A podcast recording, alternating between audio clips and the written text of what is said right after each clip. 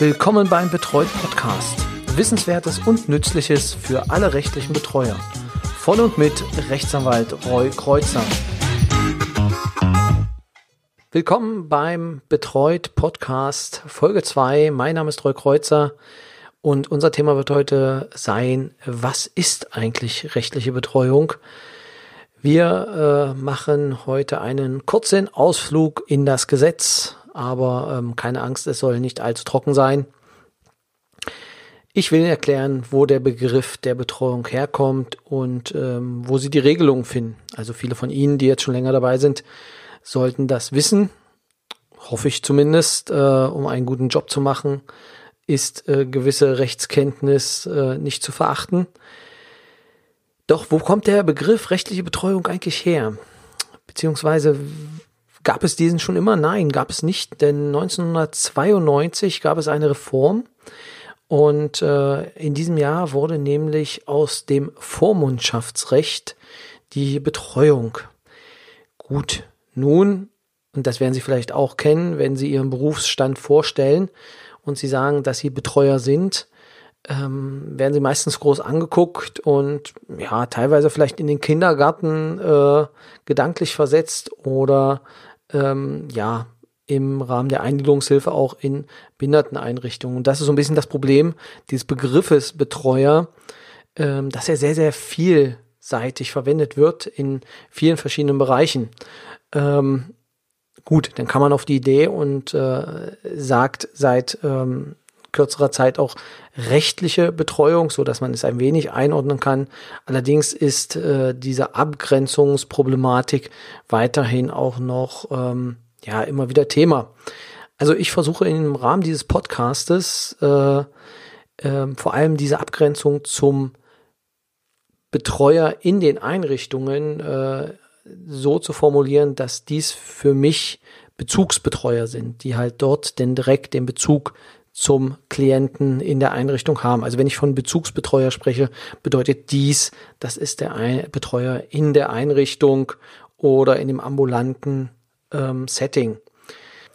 Immer wieder ist in der Diskussion, dass die Begrifflichkeit geändert werden soll. Wir werden mal schauen ähm, bei einer nächsten Novelle, ob es äh, vielleicht einen neuen Begriff für den rechtlichen Betreuer gibt, wobei dann auch dieser Podcast geändert werden muss, denn er bezieht sich ja als betreut der Podcast für rechtliche Betreuer auch auf diese Begrifflichkeit. Genau. Kommen wir nun dazu zu seiner Stellung. Also wenn wir den Betreuer haben, dann ist er immer in einem Dreiecksverhältnis zu sehen und zwar zwischen, also er als das eine Dreieck, der Betreute als ähm, ähm, die zweite Ecke dieses Dreiecks und dem Gericht. Hier zwischen hat der Betreuer oder in diesem Dreieck hat der Betreuer immer zu agieren. Ja, kurz gesagt, vom Gericht wird halt der Betreuer auch ernannt. Das heißt, er bekommt diesen Auftrag, dass er ähm, sich um den Betreuten kümmern muss. Er ist dem Betreuten verpflichtet. Das heißt, er soll im Interesse, er soll Sachwalter des ähm, Betreuten sein und äh, im Interesse oder in seinen Interessen handeln.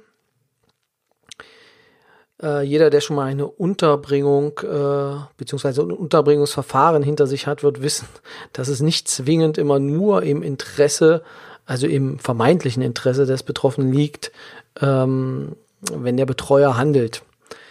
Genau, und das Gericht ist natürlich auch, steht ja auch natürlich im Verhältnis äh, mit dem Betreuten. Ähm, dieser ähm, kann jederzeit sagen oder in der Regel jederzeit die Möglichkeit äh, ergreifen und seinen Betreuer loswerden, indem er sich an das Gericht wendet und sagt, mein Betreuer ist nicht mehr der Richtige für mich, beziehungsweise ähm, vertritt meine Interessen nicht richtig. Das passiert ähm, gelegentlich, ähm, dass das Gericht, dass äh, dem Gericht diese ähm, Wünsche angetragen werden, dann ja vom Verfahren her kriegen sie dann erstmal die Möglichkeit zur Stellungnahme und äh, ja danach entscheidet das Gericht, ob es vielleicht zu einem Betreuerwechsel kommt oder auch nicht. Vielleicht gibt es auch zwischenzeitlich denn eine Aussprache, so dass es dazu gar nicht mehr kommen muss. Aber es ist nicht ganz so selten. Ja, für die meisten unter Ihnen wird klar sein, wo steht oder wo finde ich Normen des Betreuungsrechts. Das ist im BGB. Es ist äh, das Betreuungsrecht ist Teil des Familienrechtes ähm, und die materiellen Normen. Das heißt also alle Gesetzestexte, aus denen sich ähm, Regelungen entnehmen lassen, ähm, in der Form von was kann ich tun, ähm, ergibt sich aus 1896 BGB bis 1908 I. Also Buchstabe I. Das heißt also in einer so lauen Sommernacht, äh, wenn Sie denn äh, Lust haben, können Sie sich diese Normen auch nochmal ähm, durcharbeiten. Ähm, ganz glücklich bin ich mit der Formulierung des 1908i BGB nicht, da ähm, dort nämlich die Verweise auf die Vorschriften des Vormundschaftsrechts äh, zu finden sind. Das bedeutet, äh, der 1908i wird immer in Verbindung mit Normen gesehen, die sich im etwas weiter vorne, vorne befindlichen Teil im BGB für die Vormundschaften. Das bedeutet ähm, für die ja, Regelungen, also für Vormünder ähm, bis zum 18. Lebensjahr finden, die finden hier entsprechend Anwendung. Ähm, man muss dann manchmal gucken, es sind teilweise auch nur Absätze, die dann nicht gelten, ähm, muss man halt sehr genau lesen, ähm, ob denn genau diese Norm, die aus dem Vormundschaftsrecht anwendbar sein könnte, auch hier die Anwendung findet. Also 1908i, wie gesagt, nur was für laue Sommerabende.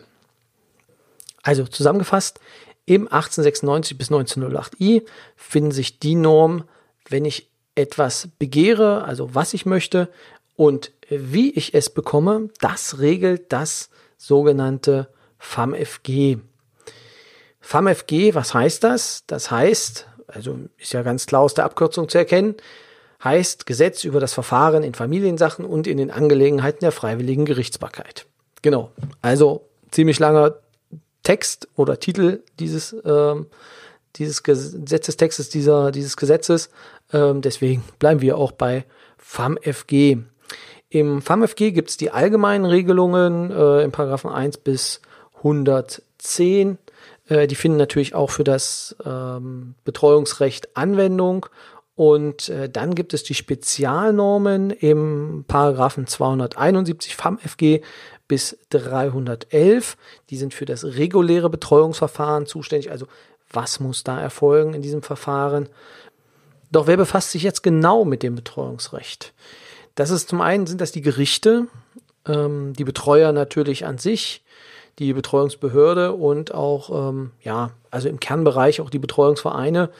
Ähm, die Gerichte dort sind vor allem dann äh, die Richter, die natürlich die Betreuung als erstes ähm, ja, beschließen, also per Beschluss dann dafür sorgen, dass eine Person einen Betreuer bekommt. Das sind aber auch die Rechtspfleger, die äh, in der Regel die Kontrolle über die Betreuer ausüben. Doch Betreuer, gibt es da auch Unterschiede? Ja, die gibt es. Ähm, das wissen Sie vielleicht selber. Ähm, gibt es den Unterschied zwischen den Berufsbetreuern und den ehrenamtlichen Betreuern? Ähm, was ist da vor allem der Unterschied? Das ist ähm, vor allem die ähm, Vergütung. Ähm, da möchte ich aber an der Stelle jetzt noch nicht drauf eingehen. Das kommt zu einem späteren Zeitpunkt. Und wo unterscheiden sich denn die Betreuer noch? das ist vor allem in ihrem, ja, in ihrer beruflichen Vergangenheit. Ähm, in der Regel sind dies ähm, bei den Betreuern Personen, die aus dem sozialen Bereich, also aus der sozialen Arbeit kommen und dann in dieses Feld oder auf dieses Feld stoßen und dort tätig sind. Und natürlich, wie auch ähm, in meiner Person, sind es Juristen, also entweder Volljuristen, das heißt Juristen mit zweitem Staatsexamen, also mit zwei Staatsexamen, oder auch ähm, Diplomjuristen ähm, mit einem Staatsexamen, die dann äh, diese Tätigkeit ausüben. Ja, die soziale Arbeit ist vor allem auch ähm, eine Komponente oder ein Ausbildungs- Bereich, den meistens auch die Behördenmitarbeiter ähm, absolviert haben oder in der Verwaltung tätig waren ähm, und jetzt dann in die Betreuungsbehörde gewechselt sind. In der Regel, also wie bei uns jetzt hier im Landkreis, ist die Betreuungsbehörde an den ähm, Träger, also an den Landkreis angegliedert. Ja, dann gibt es noch diese Betreuungsvereine, also diese Betreuungsvereine. Ähm, ich selbst habe ja auch in einem Betreuungsverein begonnen. Ähm, sie sollen vor allem ein Bindeglied zwischen den Berufsbetreuern und den Ehrenamtlern sein. Das heißt, sie sollen den ehrenamtlichen Betreuern äh, zur Seite stehen bei Fragen, bei Problemen und äh, ja, sollen einfach Ansprechpartner sein und auch ähm, Helfer in der Not. Ähm, in der Regel sind es dort auch Personen, die in der sozialen Arbeit äh, tätig waren oder halt dann auch ähm, Verwaltungsangestellte, die dann ähm, im privaten Bereich tätig sind. Genau, also das sind die Personen, die im Betreuungsrecht dann unterwegs sind. Jo, das war's dann auch eigentlich schon mit Folge 2. Ich hoffe, also gerade jetzt für die, die neu beginnen, war es vielleicht ein kleiner Überblick über die einzelnen äh, Bereiche, die wir natürlich dann im Einzelnen auch noch in den äh, späteren Folgen vertiefen werden. Ich werde auch auf einige Normen natürlich nochmal gesondert eingehen, aber ich denke, das führt jetzt an der Stelle zu weit. Genau, also bei Fragen, Wünschen, Anregungen nutzen Sie einfach die sozialen Kanäle unter Twitter, also Hashtag betreut, oder auf Facebook, da finden Sie uns auch unter betreut, oder die letzte Variante, einfach eine gute alte E-Mail an info@betreut mit roy.de senden. Bis zur nächsten Folge verabschiedet sich hier Ihr Roy Kreuzer.